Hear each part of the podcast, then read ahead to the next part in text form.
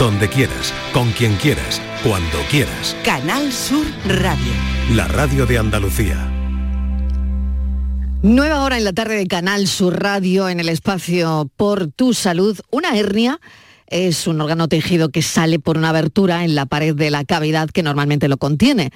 Claro, esta protusión ocurre cuando los músculos que rodean el órgano son débiles, tensos o tienen una abertura anormal, lo que permite que parte de ese órgano sobresalga.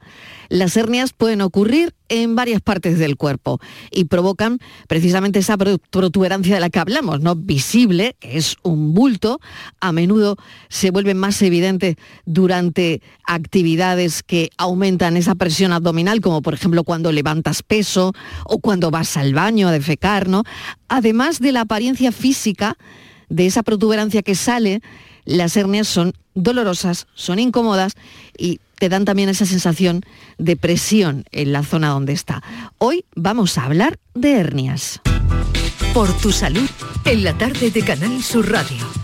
Lo haremos enseguida, pero la Agencia del Medicamento retira varios sensores para diabéticos que dan error en la medición de glucosa. Patricia, Patricia Torres. Sí, Marilo, se trata de los lotes de sensores Guardian 4 que están fabricados por Medtronic Minivend. Y tal y como advierten, estas piezas podrían presentar imprecisiones en la medición de glucosa debido a un defecto durante el proceso de fabricación, que podría dar lugar a una administración excesiva insuficiente de insulina provocando hipoglucemia o hiperglucemia. La empresa Medtronic Ibérica SA España ha remitido notas aviso a los profesionales sanitarios, a pacientes y cuidadores de personas usuarias del sensor guardián, incluido en el apartado productos afectados, para informarles del problema detectado y de las acciones a seguir. Las personas interesadas pueden comprobar los números de lote de los sensores tanto en el sitio web medtronicdiabetes.com y si el usuario observa que su sensor está afectado, la recomendación es que deje de usarlos y solicite la sustitución de los mismos poniéndose en contacto con el servicio de asistencia técnica de Medtronic. Mariló. Tenemos otro titular que me gustaría desarrollar. Patricia, Sanidad financiará por primera vez un fármaco efectivo para el tratamiento de la hepatitis más grave. Es mucho menos eh, conocida que la hepatitis C, sin embargo, en nuestro país hay entre 5.000 y 7.000 personas con hepatitis crónica por el virus Delta o hepatitis D. No obstante, es una enfermedad potencialmente mortal que solo afecta a personas infectadas por el virus de la hepatitis B. La lucha contra la hepatitis D ha estado limitada hasta ahora por una histórica falta de tratamientos efectivos hasta el punto de considerarse como una enfermedad huérfana desde el punto de vista de opciones terapéuticas. Esta situación comenzó a cambiar cuando el medicamento Hepcludex fue presentado por primera vez ante la Agencia Europea del Medicamento en octubre del año 2019 y logró en julio del año 2020 una primera aprobación basada en datos de ensayos clínicos de fase 2. En septiembre del año 2023 y después de que los nuevos datos de los estudios en fase 3 con más participantes confirmaran y ampliaran los beneficios de este medicamento, la Comisión Europea dio su autorización completa a la comercialización del fármaco. Ahora el Ministerio de Sanidad va a financiar el primer medicamento para tratar la decisión de sanidad se produce apenas tres meses después de ese hito y ha sido muy bien recibida, Mariló, por profesionales y pacientes. Pues eso lo queríamos contar también. Patricia Torres, muchísimas gracias. Hasta mañana. Descansa. un abrazo. Gracias. Bueno, seguimos con el espacio por tu salud. La corrección de las hernias, que hoy hablamos de las hernias, a menudo implica cirugía para reparar la abertura en la pared muscular y devolver el órgano o tejido a su sitio, a su lugar, a su posición normal. Así que vamos a hablar de ello. Voy a recordar el teléfono del programa por si quieren hacer alguna consulta a nuestro experto. Estos son nuestros teléfonos. 95 1039 105 y 95 1039 16. 670 94 30 15, 670 940 200 por si quieren mandar un mensaje de audio. Nos acompaña el doctor Diego Sánchez Muñoz, especialista en aparato digestivo, director del Instituto Digestivo IDI en Sevilla. Doctor Sánchez, bienvenido, gracias por acompañarnos. Muchas gracias, buenas tardes, Mariló. Bueno, pues vamos con todo y, vamos a empezar por los cimientos, ¿no? Eh, ¿Qué tenemos que hacer si sospechamos que tenemos una hernia? Bueno, pues quiero decir, la sospecha muchas veces es muy clara, ¿no? Los pacientes nos vienen a la consulta, eh, pues muchas veces por un dolor, un dolor que ellos quizás no sepan que es una hernia, pero es un dolor que lo cuentan de una forma que es fácil de, diagnosticar o por lo menos de intuirla, un dolor que nosotros llamamos de características mecánicas, ¿no? Que es que eh, aumenta o, se modifica con los cambios posturales o con ciertos esfuerzos o incluso con las maniobras respiratorias, ¿no? Em, ese tipo de dolor es muy característico de de algo muscular, ¿no? que al fin y al cabo una hernia es la salida de, como bien has dicho al principio, de, las vísceras abdominales por defectos en la musculatura. ¿no? Entonces, em, otras muchas veces vienen porque aparece un bulto, ¿no? Y realmente es visible, ¿no? Sobre todo a nivel del ombligo, a nivel de, la ingle, ¿no? O incluso en zonas donde, donde ha habido una intervención previa, ¿no? Entonces, eh, es relativamente sencillo de eh, que el paciente pues, pues nos cuente eh, casi, casi, tal como entran por las puertas, casi, casi nos estén contando el diagnóstico, ¿no? Bueno, pues em, prácticamente es como mm, saberlo ya, pero te lo tiene que confirmar el médico, ¿no? Eso es lo que más o menos nos está comentando, doctor. Sí, después, hombre, hay que confirmarlo porque no es lo mismo eh, una localización que otra, no es lo mismo un tamaño que otro, quiero decir, después sobre todo la evolución y las opciones quirúrgicas, ¿no? Las opciones de tratamiento son, son diferentes y ahí, sí que hay que individualizar, ¿no? Claro. sí, sí, sí. ¿Cómo se diagnostica, doctor? Bueno, ya digo que, simplemente con la historia clínica y una, buena exploración, ¿no? una buena palpación de, los lugares donde es más frecuente la hernia, que ya digo que son, suelen ser el ombligo, sobre todo es una zona... Al final las, hernias salen en, zonas, digamos, débiles, ¿no? ahora está muy de moda el concepto este del core, ¿no? De los abdominales, de la, plancha abdominal y, demás. Entonces, eh, ahí en realidad no es solamente un músculo, son muchos músculos imbrincados y todas las uniones entre esos músculos pues, pues son zonas débiles que Mm, bueno, pues con ciertos esfuerzos con ciertas malas higienes posturales, pues, pues, pueden debilitarse y por ahí aparece el agujerito por donde sale la, hernia. Entonces, eh, sabiendo esa zona, el ombligo, la ingle, por ejemplo, en, mujeres es muy frecuente, mujeres que han tenido varios embarazos, la línea media del abdomen, ¿no? Lo que llamamos una diástasis de restos, ¿no? O en zonas si ha habido una intervención quirúrgica previa, son zonas que, se han debilitado y que ahí aparecen las hernias. Siempre tiene que debilitarse la zona, ¿no? Para que aparezca, o no necesariamente, doctor. Bueno, eh, ya digo que, la, que al final aparece por una debilidad muscular. Eh, quiero decir, al final el, core, la musculatura, lo que hace es contener las vísceras abdominales para que estén dentro del abdomen y no salgan de ahí. En el momento que hay alguna zona débil, busca el camino y, sale, ¿no? Y sale. Después me refería que, a que las pruebas de imagen son importantes, ¿no? Sobre todo para, el tamaño y, la localización precisa, ¿no? Para, después, bueno, si se ofrece un tratamiento quirúrgico, darle la mayor información al cirujano, ¿no? Entonces, pues bueno, una simple ecografía es capaz de diagnosticar bastante bien y, después, si no, pues se puede hacer otras pruebas un poquito más específicas como un TAC, ¿no? Un TAC de la, pared abdominal. Bueno, pues em, creo que es importante todo esto, ¿no? Hemos hablado de los tipos más comunes de hernias en las partes del cuerpo en las que suelen ocurrir, ¿no? ¿Y hay factores de riesgo asociados con, con el desarrollo? Bueno, pues sí, ¿no? De hecho, eh, la edad es uno de ellos, ¿no? Eh, a medida que vamos teniendo más edad, evidentemente la musculatura se va debilitando, con lo cual es más fácil que, aparezcan. Después, eh, ciertos trabajos, ¿no? O cierta ciertas um, actitudes posturales ¿no? que tenemos todos a la hora de coger peso, a la hora de, bueno, de, hacer ciertas actividades cotidianas eh, con una higiene postural mala, pues, pues favorecen que, pueda aparecer y muchas veces de forma brusca, ¿no? De forma brusca. Y después, ya digo que intervenciones quirúrgicas previas o o sobretensiones de la musculatura abdominal, como puede ser el ejemplo más típico, es como digo el embarazo, ¿no? Pues, pues puede favorecer la aparición de hernias en el, en el futuro. En términos generales, em, ¿qué pruebas médicas hay que realizar para, para confirmar eh, justo lo que hablábamos del diagnóstico? Porque usted ha dicho también, bueno, pues también igual, no lo sé, hay que hacer una prueba para, para ver el tamaño, eh, dónde se encuentra, si hay que quitarla, ¿no? Quirúrgicamente. Sí, ya digo que, en la misma consulta, con una, historia clínica orientada hacia lo que nos cuenta el paciente y después haciendo una ecografía, que en muchas de nuestras consultas pues ya tenemos un, ecógrafo ¿no? para, para que nos dé, nos da mucha información ¿no? en, cuatro o cinco minutitos de una buena ecografía, ¿no? pues ya con eso tenemos el diagnóstico hecho. Ya una vez que planteamos si el paciente se tiene que operar, cuándo se tiene que operar, cómo derivar al cirujano, pues a lo mejor ahí ya sí le pedimos un TAC, ¿no? Para, para, que sea un poco más preciso, ¿no? La, para ver el tipo de tratamiento quirúrgico, sobre todo, que hay que, que hay que darle al paciente. Muy bien. Pues vamos a seguir hablando sobre las hernias. Recuerdo el teléfono por si hay alguna persona interesada en hacer una cuestión, en alguna pregunta. Estos son nuestros teléfonos.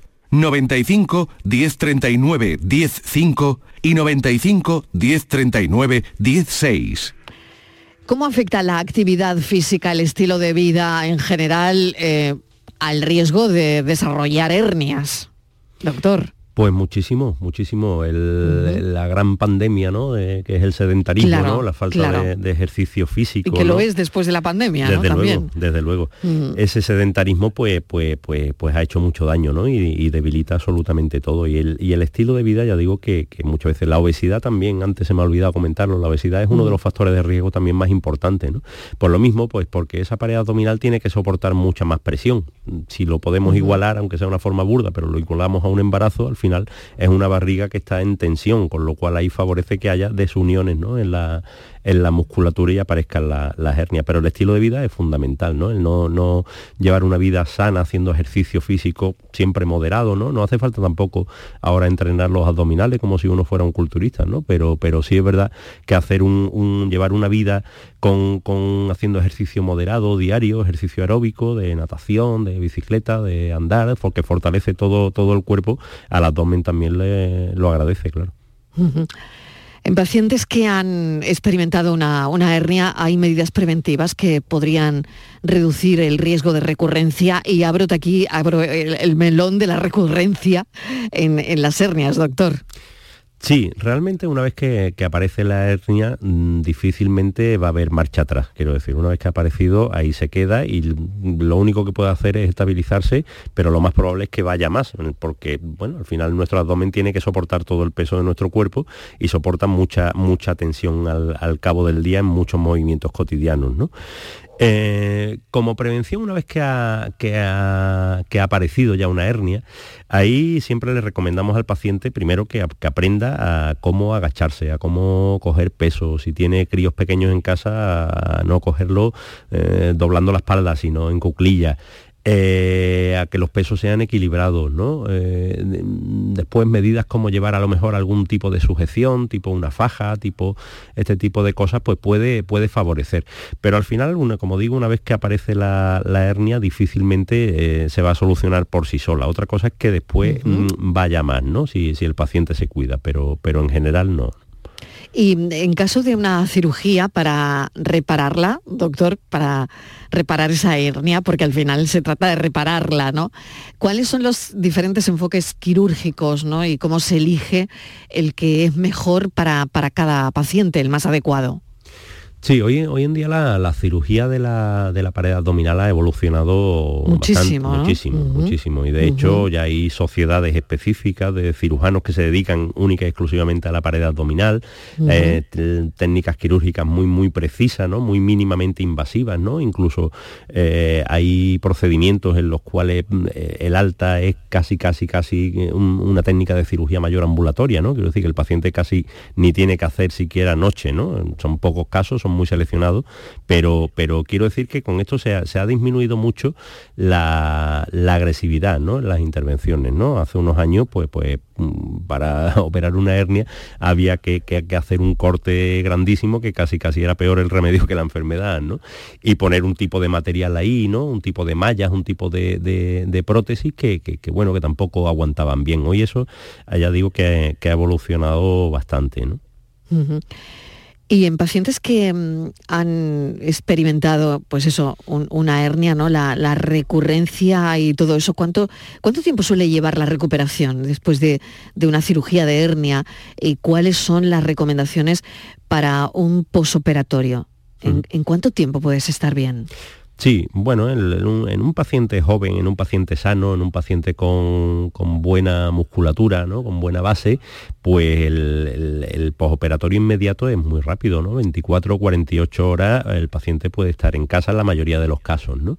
Y después la, reincorporación a su vida, a su vida rutinaria de trabajo y demás, va a depender un poco del tipo de, vida que lleve el paciente. ¿no? no es lo mismo alguien que tiene que acarrear peso, no es lo mismo que digo yo, por ejemplo, un albañil, un camarero, un, alguien que tenga que, utilizar todo en, su 8, 9, 10 horas al día, pues, pues cogiendo peso y haciendo mucho esfuerzo físico, que alguien que tenga un trabajo más sedentario, ¿no? que esté en una oficina sentado. Ese probablemente se puede incorporar a su vida y la recuperación sea mucho más rápida. ¿no? De eso va a depender sobre todo y de, la, y de la base que tenga el paciente, ¿no? evidentemente también del tamaño de la hernia y, demás, pero, pero sobre todo del, estilo de vida que, tuviera el paciente o la, o la actividad que vaya a tener después. ¿no?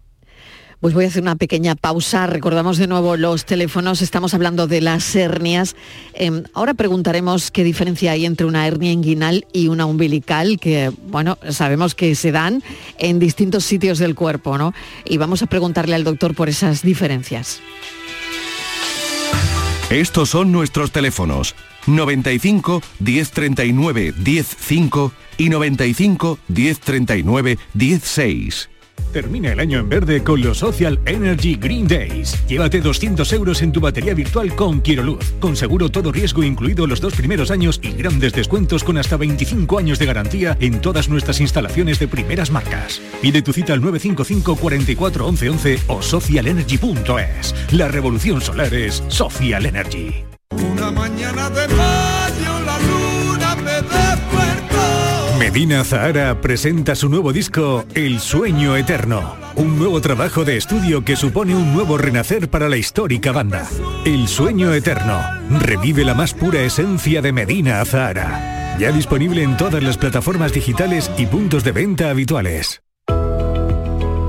La Consejería de Desarrollo Educativo y Formación Profesional ha actualizado el equipamiento técnico de 868 ciclos formativos con una inversión de más de 12 millones de euros.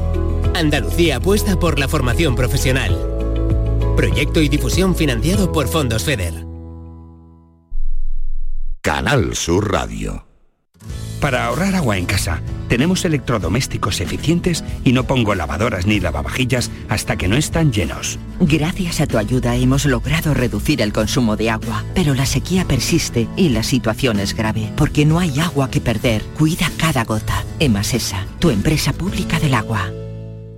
Disfruta tu Navidad con 5 océanos. Lo mejor en congelados en Sevilla. Hasta el 24 de diciembre, pechuga de pollo a 2,95 el kilo. Variedad y calidad al mejor precio. Pechuga de pollo a 2,95 el kilo. En Triana, Cerro del Águila, Pino Montano, Montequinto y Dos Hermanas. 5 océanos les desea felices fiestas. Si necesitas recuperarte de una operación de cadera, rodilla o cualquier otro proceso médico, en Vallesol podemos ayudarte. Contamos con profesionales que te ayudarán a recuperarte más rápido y todo ello sin desplazamientos innecesarios y por mucho menos de lo que imaginas. Infórmate en el 924 24 25 o en vallesol.es. Vallesol, te cuidamos diferente porque eres único.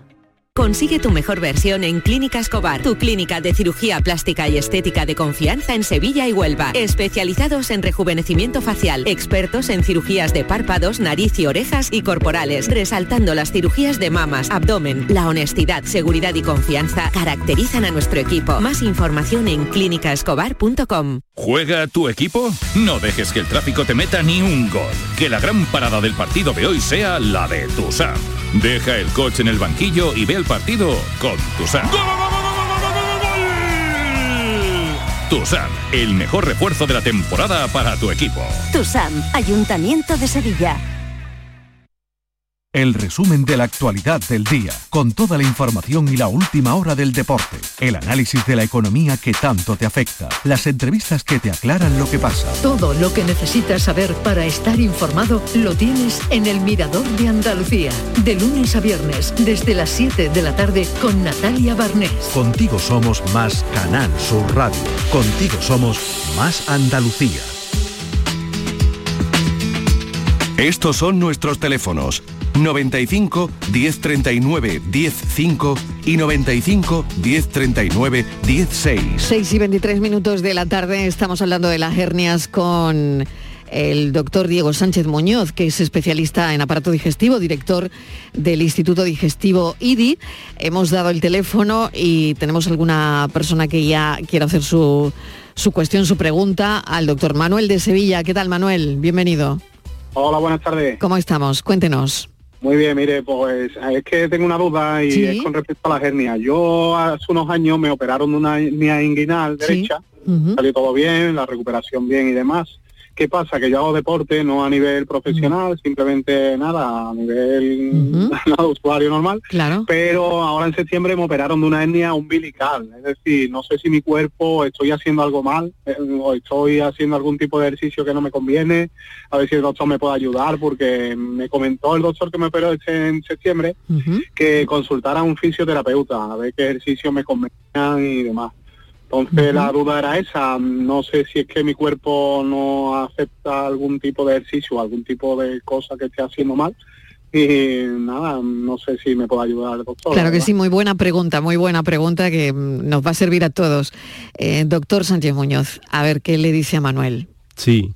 Bueno, la- eh, muchas veces no es cuestión del tipo de deporte el tipo de ejercicio que, se haga, que ahora también matizaré algo, pero, pero muchas veces es la forma de, de llevarlo a cabo, ¿no? Tanto en intensidad como en frecuencia, como en como en, duración, ¿no? Eh, mm, me encuentro mucho, muchas veces en la consulta pacientes que, me preguntan, dice, bueno, tengo una hernia, tengo una zona débil, usted me ha dicho que esto es una zona débil, entonces si hago abdominales, pues me la fortalezco, ¿no? Bueno, pues a lo mejor los abdominales es una sobrecarga a una zona que está eh, previamente dañada, ¿no?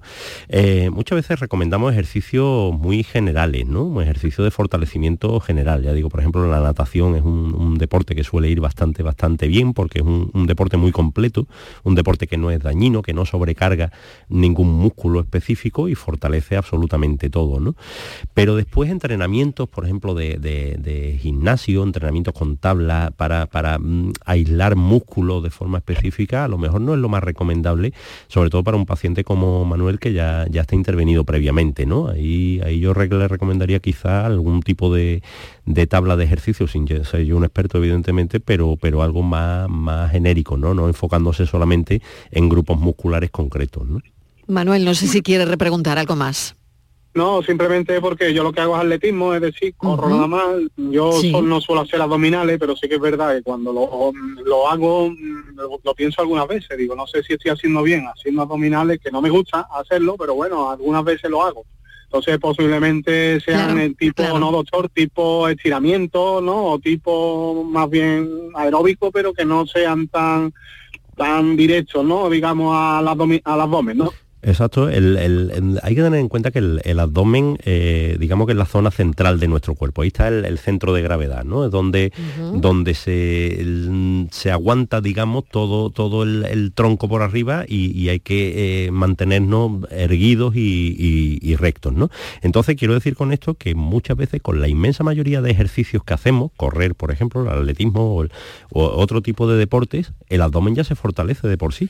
Quiero decir que el, el- el- el aislamiento muscular con abdominales mm, ahí quizás sea contraproducente. Entonces, si no le gusta, pues mejor encima, ¿no? Mejor Claro. encima. Bueno, pues muy interesante esta pregunta de Manuel. Manuel, muchísimas gracias, Muchas que siga gracias. bien. Un abrazo. Ustedes, bueno, vamos con Carlos de Sevilla que nos llama.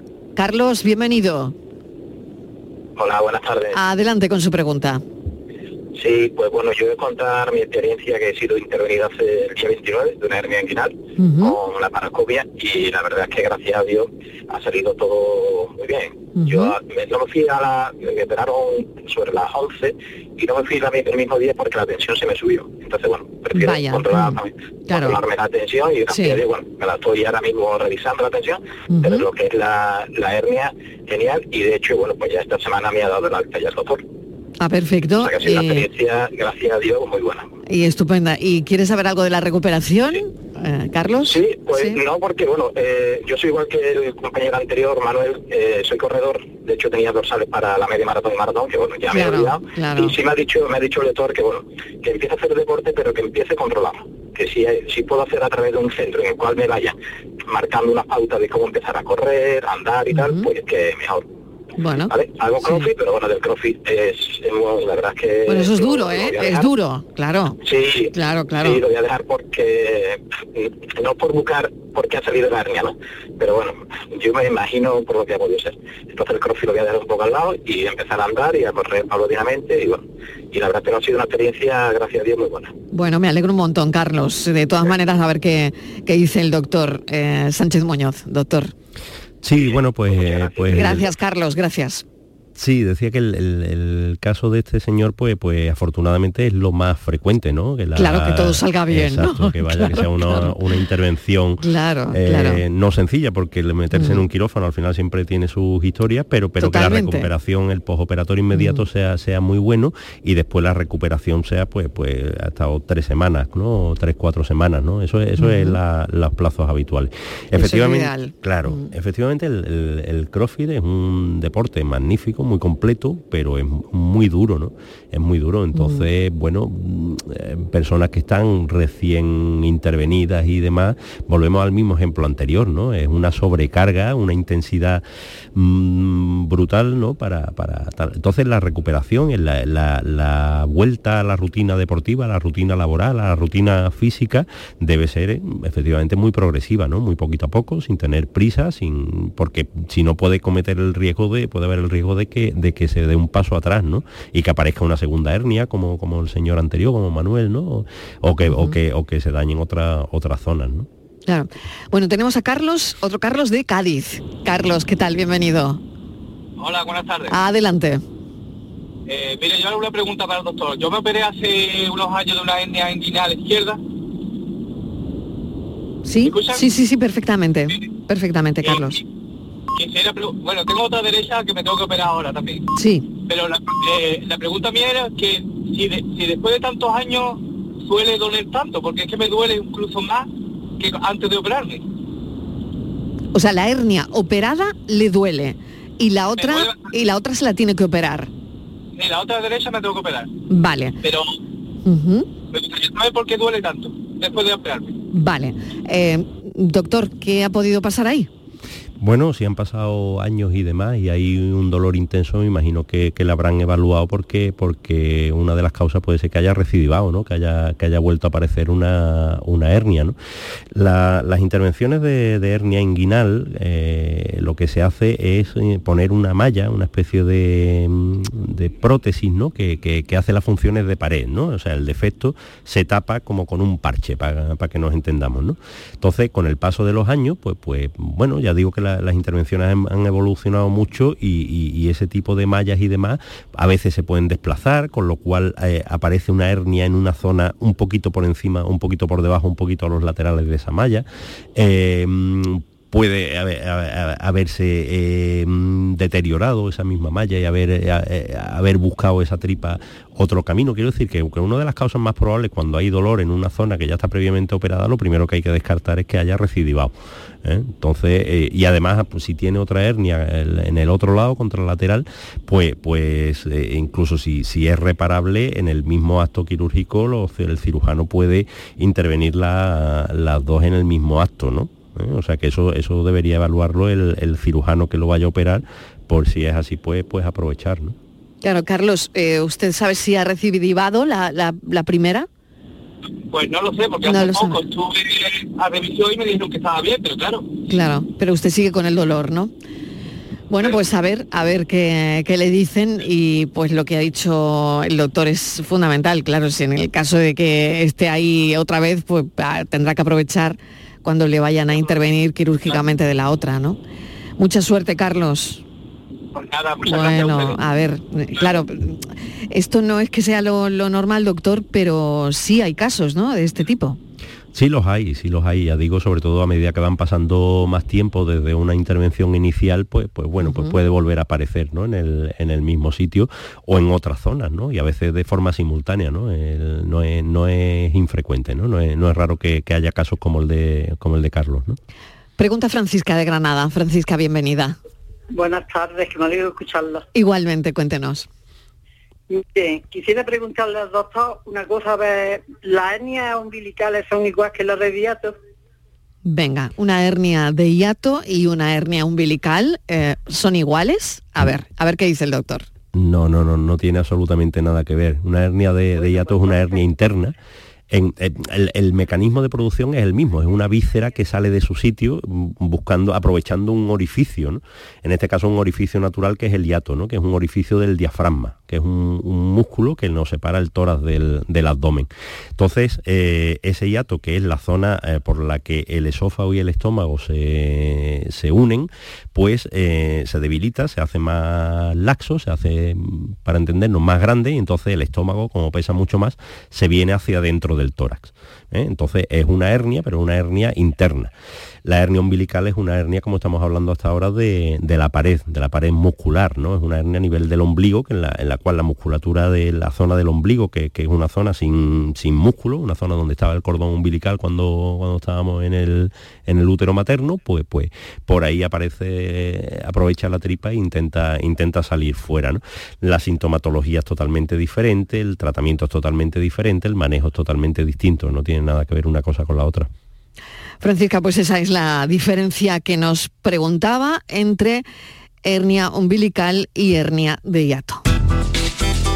Estos son nuestros teléfonos 95 1039 105 y 95 1039 16. 670 94 30 15, 670 940 200 por si quieren dejar un mensaje de audio. ¿Qué papel desempeña la fisioterapia porque bueno, en el manejo de las hernias, especialmente después de la cirugía, puede ayudar, doctor, también, ¿no? Evidentemente, ¿eh? evidentemente siempre buscar la ayuda de un profesional experto en, cómo rehabilitar musculatura eh, es absolutamente fundamental. ¿no? Mm, insisto en que la clave de todo esto siempre es la, reintroducción paulatina ¿no? y la reincorporación paulatina a una vida entre comillas normal, ¿no? o intentar lo que hacíamos previamente salvo, salvo excesos. Y entonces el seguimiento a través de, un experto deportivo, un fisioterapeuta, alguien eh, experto en este tipo de, ejercicio, de tablas, de rutina, de, fortalecimientos y demás es absolutamente básico. Estamos hoy con las hernias y José Antonio nos está llamando desde Sevilla. José Antonio, bienvenido. ¿Qué tal? Hola, buenas tardes. Cuéntenos.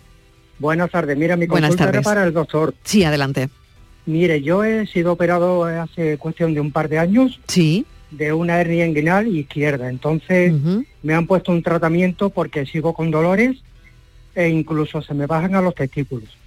Eh, me hicieron una ecografía y el cirujano me comentó de que no había, que todo estaba perfecto y que me pondría un tratamiento que creo que era pergabalina, me parece que era lo que me puso. Entonces me ha dicho que, que, bueno, que él no veía daño ninguno, pero que, que me iba a poner un tratamiento para el dolor. Y estoy esperando otra operación de hernia derecha y entonces estoy con, con la angustia de que como me quede igual, que me queda con la otra. Ya, ya, claro, claro. Eh, pero José Antonio, ¿ha mejorado? ¿Ha mejorado con el tratamiento? Pues no. La verdad es que me dijo la cirujana que eran unos escalones a seguir y lo primero era un tratamiento de unas pastillas para el dolor y llevo ya tres meses y de momento parece que va la cosa igual, ¿eh? Y estoy en lista de espera para, hmm. para la otra hernia. Entonces estoy un poquito con la incertidumbre de que, hombre, de que me quede, no sé, con el dolor también, ¿no? Ya tengo 55 años, vamos. Bueno, pues eh, a ver qué le dice el doctor a José Antonio. Muy bien, muchas gracias. Sí, buenas tardes, José Antonio. Eh, ahí eh, efectivamente parece que aquí en su caso parece que está razonablemente descartado que no haya una recidiva, como estábamos hablando antes, ¿no? Ahí puede suceder, y de hecho sucede, en cualquier intervención quirúrgica, pues al final se, rompen estructuras, ¿no? Se rompe músculo para intervenir, se rompe grasa primero, piel, ¿no? Y, después, por la zona de la hernia no solamente pasa una víscera, sino que pasan estructuras vasculares, pasan arterias, pasan venas y pasan nervios. ¿eh? Los nervios que, rigen la. Que, son los responsables de la sensación, ¿no? de la sensibilidad de la zona y del, de las molestias y del, y del dolor. El que le hayan puesto un fármaco como la pregabalina probablemente eh, sea porque el cirujano esté sospechando que haya algún tipo de, eh, que durante la intervención se haya toqueteado algún nervio y que bueno y que eso con el paso del tiempo puede, puede ir mejorando apoyado por, por, medicación, ¿no? Por medicación que no es, no es un analgésico al uso, eso es un, eh, llamémosle un estabilizador, un regulador de los impulsos nerviosos que muchas veces se, sobrecitan más de la cuenta por, por un daño, ¿no? Por un daño. Por ejemplo, es muy frecuente o relativamente frecuente, los traumatólogos tratan eh, lesiones de este tipo cuando alguien tiene, por ejemplo, en el tobillo un esguince y y, a partir de ahí pues, los pacientes empiezan a notar un dolor tremendo y descargas y, molestias bastante insoportables sin que haya lesiones por ningún lado, ¿no? Bueno, pues son dolores neuropáticos que se llaman, ¿no? Y, ese tipo de dolores son muy difíciles de manejar, primero porque no hay pruebas de imagen, no, no hay forma de diagnosticarlo como tal, más allá de sospecharlo, ¿eh? de sospecharlo, y después el manejo suele ser a medio largo plazo. ¿eh? No, no, no, son cosas que desaparezcan de un día para otro o de una semanita para otra con una simple pastillita, sino que a veces hay que manejar dosis, hay que cambiar fármacos, hay que manejar, manejar distintas estrategias ¿no? para, para, esto. Yo creo que por ahí van, va la sospecha de, su cirujano en su caso. Bueno, pues esperemos que José Antonio vaya mejorando. José Antonio, esa es un poco la explicación. Esperemos que, mejore, porque claro, es desalentador que ahora se tenga que operar la otra y cuando todavía bueno, no ha terminado de resolver la, primera, ¿no? Pues Mucho ánimo. Venga, pues muchas gracias. ¿eh? Muchísimas gracias, espero que le sirva la explicación. Gracias, sí, buenas tardes. Gracias. Manuel de Jerez nos llama. Manuel, ¿qué tal? Bienvenido. Hola, ¿qué tal? Hola, adelante, cuéntenos. ¿Qué tal? Gracias por el programa. Gracias me viene bastante bien porque hará unos dos meses y pico me salió un bultito en la ingle, la parte derecha. Sí. Tamaño más o menos de un, de un huevo, la parte de arriba de un, huevecito. Y me, es blandito, pero no me, no me duele. Entonces, hace dos días estado en el médico, me han dicho que supuestamente puede que sea una hernia. Mi duda es si puede ser otra cosa aparte de una hernia, o el sitio, no me duele ni nada, y la posibilidad de la operación, si va con malla o, o lo iría con malla o eso depende de... Muy bien, pues a ver qué le dice el doctor Sánchez Muñoz a Manuel, doctor. Bien, pues eh, cuando sale un bulto en la, en la ingle, eh, efectivamente pues, pues puede ser otra cosa, ¿no? Pero lo más frecuente es que sea una hernia, ¿no? Por, por zona y demás, ¿no? Es como cuando uno escucha, va por la calle, escucha cascos detrás, pues lo más fácil, lo más probable es que sea un caballo o un burro, ¿no? Una cebra puede ser también, pero, pero es más complicado. Eh, ahí lo lógico sería hacer alguna prueba de imagen, ¿no? Muchas veces una, la ingle es una zona de aparición de ganglios, por ejemplo, ¿no? Ante cualquier infección o cualquier proceso eh, vírico, ¿no? Cualquier proceso bacteriano es, muy, muy frecuente que puedan aparecer y ya digo que eso con una simple ecografía eh, es una prueba muy simple que, que, nos da mucha información en ese sentido, ¿no?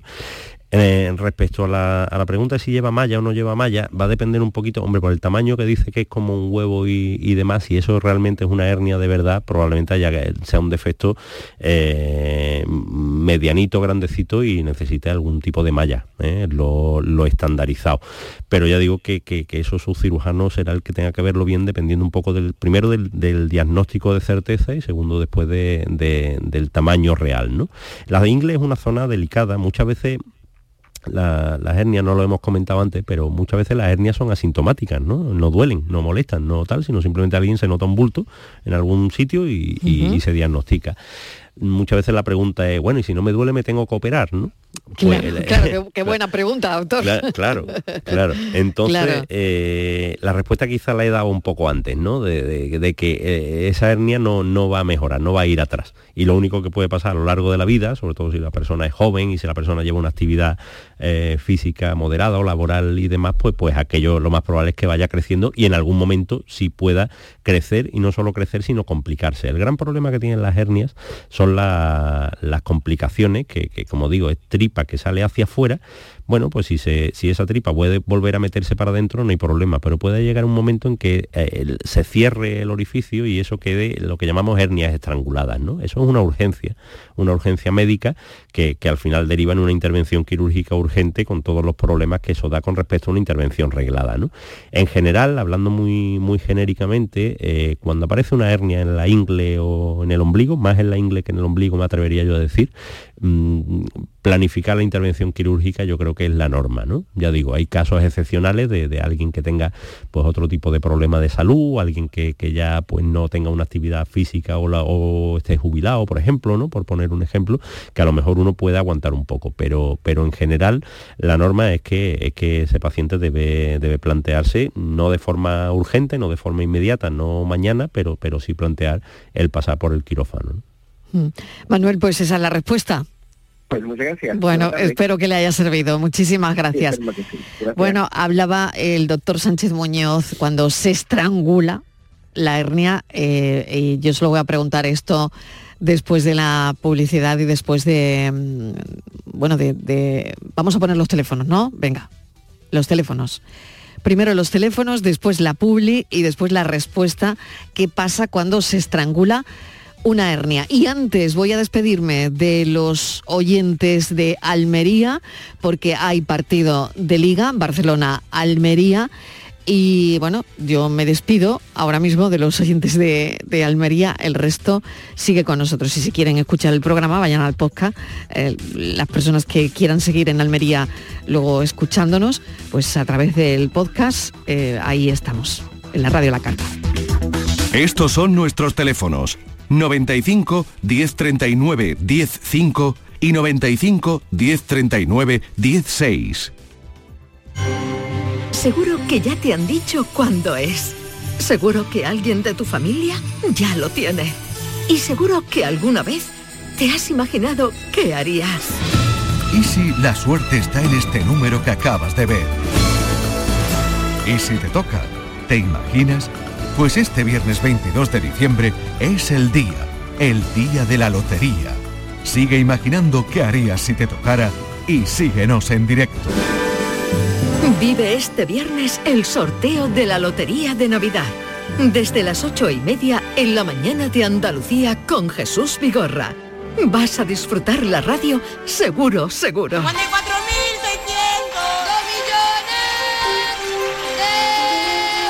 Canal Sur Radio. Somos más Navidad. Con el patrocinio de Mariscos Apolo. La mañana de Andalucía con Jesús Vigorra es actualidad, análisis, servicio público, entretenimiento y diversión. Hoy vamos a hablar, hemos hablado de la chispa antes, de la gente con chispa. Adiós, adiós, vamos a, recapitular el minuto de oro de esta mañana y así lo compartimos. La mañana de Andalucía con Jesús Vigorra. Contigo somos más Canal Sur Radio. Contigo somos más Andalucía. Estos son nuestros teléfonos 95 1039 105 y 95 1039 16. Hablando de hernias con el doctor Sánchez Muñoz, especialista en aparato digestivo, director del Instituto Digestivo IDI, y dejábamos una pregunta en el aire que son las complicaciones. Doctor, eh, bueno, cuando se estrangula una hernia, ¿qué pasa? ¿Qué hacemos? Bueno, lo primero es acudir al hospital rápidamente, ¿no? Porque una... Lo notamos en el dolor, ¿no? sí. No solo en el dolor, sino que, además ya digo que, eh, es una emergencia médica en el sentido de que, de que si no se interviene eh, relativamente rápido, si no se desestrangula esa hernia, pues el, existe compromiso ¿no? de, la, de, las vísceras, ¿no? El trozo de tripa que sale fuera, pues se queda, digamos, atrapado en un agujero. Es como cuando, cuando uno se mete el dedo en, un, orificio y no lo puede sacar, ¿no? Y no lo pues, puede pues, sacar, claro. Exacto. Pues, pues, si eso pasa suficientemente tiempo, pues, pues, pues la, la mm, no es capaz de llegar el flujo de sangre a esa tripa y... Y, eso ya no sirve, hay que cortar ¿no? y tirar, cortar y tirar. Exacto, y ya no solo una intervención de musculatura, sino que a veces hay que cortar incluso un trozo de tripa, ¿no? Por eso digo que siempre es una emergencia médica. El paciente eso lo nota, ¿eh? quiero decir. No solamente el dolor, sino que después está realmente enfermo, ¿no? Con, puede dar fiebre, eh, da una sensación de, enfermedad absoluta y, y, al hospital del tirón. Claro. José de Almería nos está llamando también para preguntarle. José de Almería, ¿qué tal? Bienvenido. Eh, Adelante. Buenas. Buenas. Eh, buenas tardes, encantado de... Eh, mire usted que me ha venido al pelo porque, bueno, iba conduciendo, me he parado y estoy yo que, bueno, sí... Y entonces resulta que hará sobre dos, bueno, hace ya tiempo que empezaba yo con unos dolores y digo, ¿qué será? ¿Qué será? Tengo 55 años y uno no tiene tiempo ni de ir al médico y resulta de que estaba un día rabiando, fui a urgencia, me vieron en urgencia, estos son dos hernias eh, operables y tengo una en el lado izquierdo y otra en el lado derecho, en la ingle. Y entonces, pues, esto hace ya pues sobre dos meses que estuve en urgencia, me pidieron para ir a especialista, todavía no me han llamado, y entonces pues me aconsejaron de que me pusiera una mm, una o sea una faja, una ¿cómo se llama? ¿Eh? Sí, para hernias que llevo una en cada lado. Sí. Y yo es que trabajo en el campo, hago esfuerzo y algunas veces estoy mejor, otras veces peor, tengo un pegote en la parte de arriba, pero ya está, mm, esperando estoy. Eh, me dijo el de urgencias que me vio, dice, estos son dos hernias operables. Claro, claro, que están ahí y que mm, les duele y les fastidia, ¿no? y entonces pues noto el bulto, yo me lo bajo y me lo meto para adentro, claro. pero el tema es mm, de la manera que, bueno, que yo comprendo pues que hay muchas eh, intervenciones, pero es que lo que no puede ser, yo trabajo en el campo, soy autónomo y de hoy para mañana que estaba esperando que me operaran del metacarpiano mm. y resulta que me llamaron para operarme para el día uno un día antes y yo como dejo el trabajo. Ya, madre mía. Eso es lo que eso es lo que veo yo más Ay, José, que estaba esperando desde el COVID, desde el COVID que me operaran. Y han tardado dos días en mandarme una carta que me han dicho que me he negado a operarme. Uf. y ahora, claro, y ahora me imagino... el día, me llamaron, el día uno era viernes de este mes que estamos ahora mismo. Y, que, y me llamaron el miércoles por la tarde para que el viernes estuviera para operarme del metacarpiano. Ya, lo que pasa es que esto es una cuestión más burocrática que otra cosa. Claro, nosotros, el doctor, lo único que le puede contestar es... precisamente una carta certificada de que me va a operarme. Y ahora estoy esperando de la etnia. Claro. Bueno, qué lío, José. Eh, pero de la hernia vamos a ver qué puede contestar el doctor Sánchez Moñoz. Eso, es una intervención muy chunga o mucho tiempo, eso... Se lo va a decir enseguida, que eso, claro, doctor, a los autónomos, pues evidentemente lo que le interesa saber... Porque yo trabajo en el campo. ¿Cuándo va a volver a trabajar después de la operación, no? Claro. A ver qué dice el doctor Sánchez Muñoz. Claro, ¿no? Los autónomos necesitamos eso, ¿no? que todo se solucione rápido y, Esto se arregle pronto y, al tajo, ¿no? Bueno, pues, pues, pues este señor es un ejemplo de lo que hemos estado hablando toda la tarde, ¿no? Un señor con un trabajo muy físico, ¿no? Con un trabajo que, que, necesita eh, hacer mucho esfuerzo, mucho cambio postural, mucha, mucho coger peso, muchos cambios y, y, una vez que sale esa hernia o esa hernia bilateral en este caso, pues, pues al final la única solución es intervenirse, ¿no? Y mientras no se intervenga probablemente va a seguir con molestias y tal. Hay una cosa muy, muy curiosa que ha dicho, lo del tema este del bulto que cuando le sale se lo mete para adentro. Bien, bueno, ahí eso está bien para, para alivio, pero, pero, pero bueno, no es la solución, ¿no? Es la solución claro, no se puede estar así, claro, claro. Es la solución temporal. Entonces, mm. bueno, pues efectivamente, pues, pues, pues ojalá lo, llamen pronto para operarse porque será la solución y después la reincorporación a, su trabajo. Poquito ya digo, a poco, que no va a poder coger peso. Exacto, tiene que ser muy, muy muy, paulatina, muy, muy despacio, pues, pues, bueno, pues en su caso, no sé, a lo mejor delegar o hacer otro tipo de tareas los primeros días, pero, pero las tres, cuatro semanitas quizá de media no, no, no hay quien, quien la quite. ¿no? Tres, cuatro semanitas, o sea, tiene usted que planificar. tiene usted que planificarlo. por lo menos, mm. si te dicen, mire usted, la semana que viene que te den eh, porque yo, bueno, trabajo en el campo, soy de Almería, en invernadero, o sea que cultivando buenos tomates para que comamos todos los españoles. Ay, qué bueno. especial los andaluces. Claro que sí, claro que sí. Pues encantado. Muchísimas gracias, José. Feliz Navidad, que nada, que sea breve la cosa y que se ponga que eso lo hace bien cuanto antes. paroscopia, ¿no? eso, sí, la mayoría de las veces por la paroscopia, doctor, claro que sí. Eso es. Nada, eso son eh, incisiones pequeñitas y ya está, y fuera la hernia. Bueno, gracias, un beso, cuídese mucho. Bueno, doctor Sánchez Muñoz, muchísimas gracias por habernos acompañado. Em, tendremos que hacer una segunda parte de hernias porque eh, ha habido muchísimas llamadas y es verdad que esto es muy común y muy frecuente. Especialista en aparato digestivo, director del Instituto Digestivo en Sevilla. Gracias, doctor. Muchas gracias a vosotros, Marilo. Un saludo. Y vamos con la pregunta, que casi que me quedo sin tiempo para la pregunta de hoy. La pregunta de hoy es si la rotura del bazo es una emergencia médica. Repito la pregunta, cuando se rompe el bazo en un accidente, em, no sé, por algún problema, ¿Es una emergencia médica? Nos contesta esta pregunta el doctor don Ramón García Sanz, jefe de unidad del Departamento de Hematología del Hospital Universitario de Salamanca, coordinador del programa de tumores hematológicos de Ciberonc.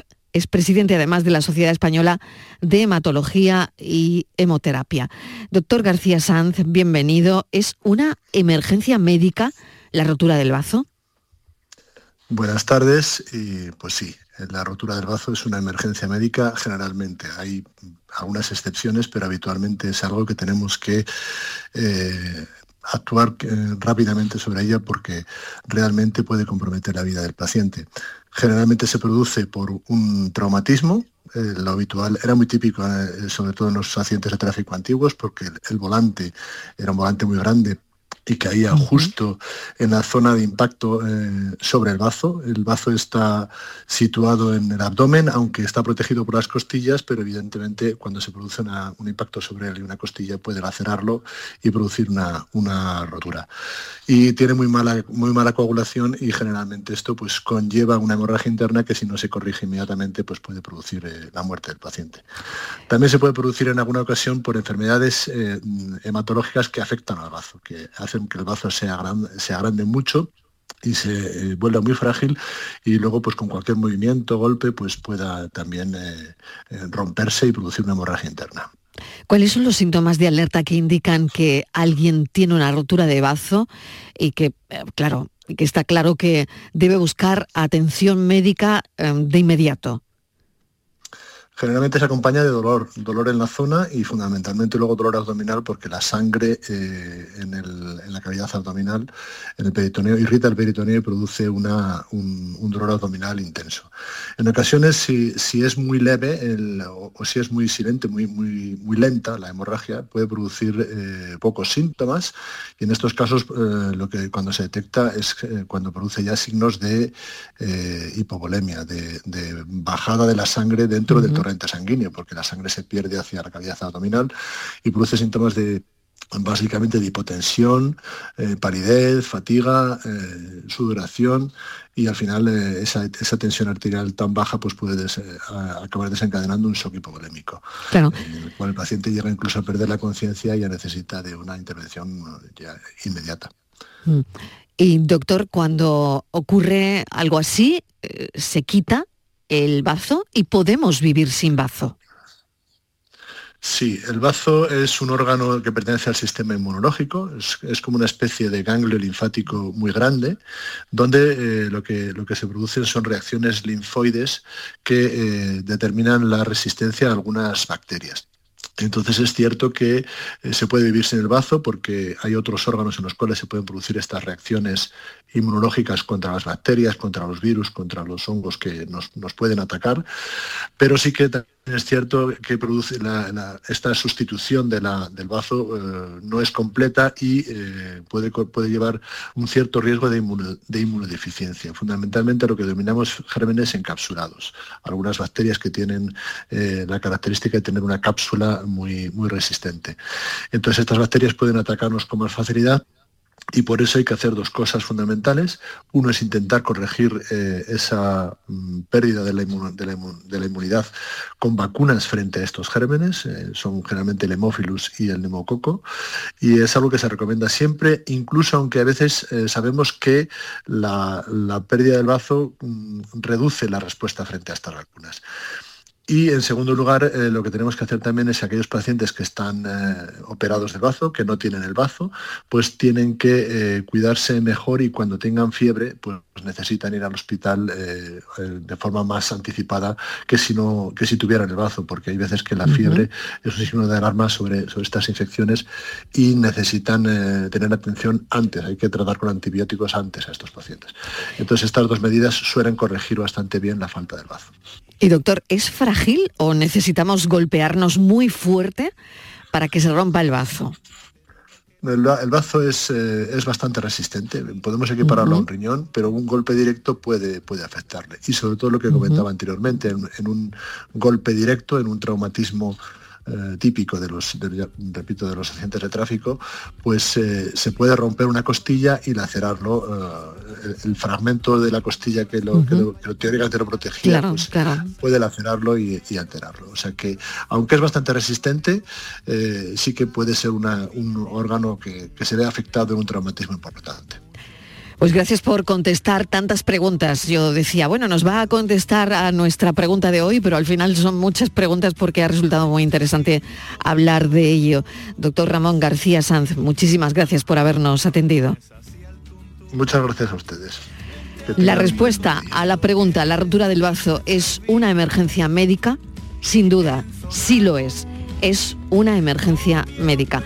Gracias a los oyentes por estar ahí. Mañana volvemos a las 4 en punto de la tarde a contarles la vida, como siempre. Un abrazo enorme. Cuídense.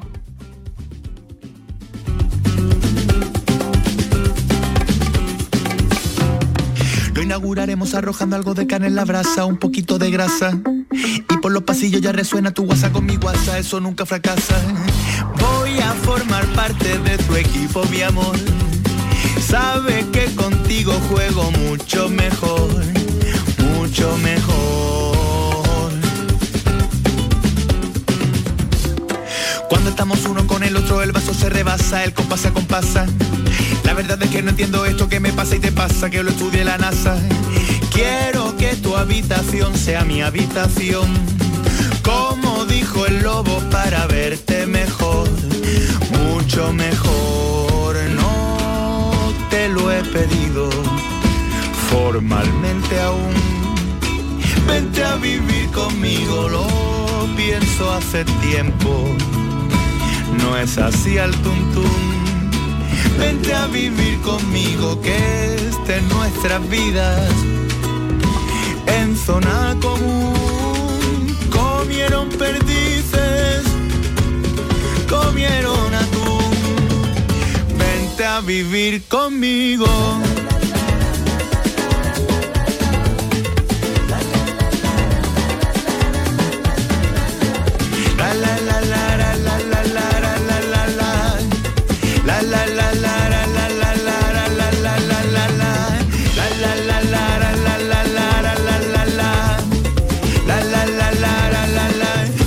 vivir conmigo.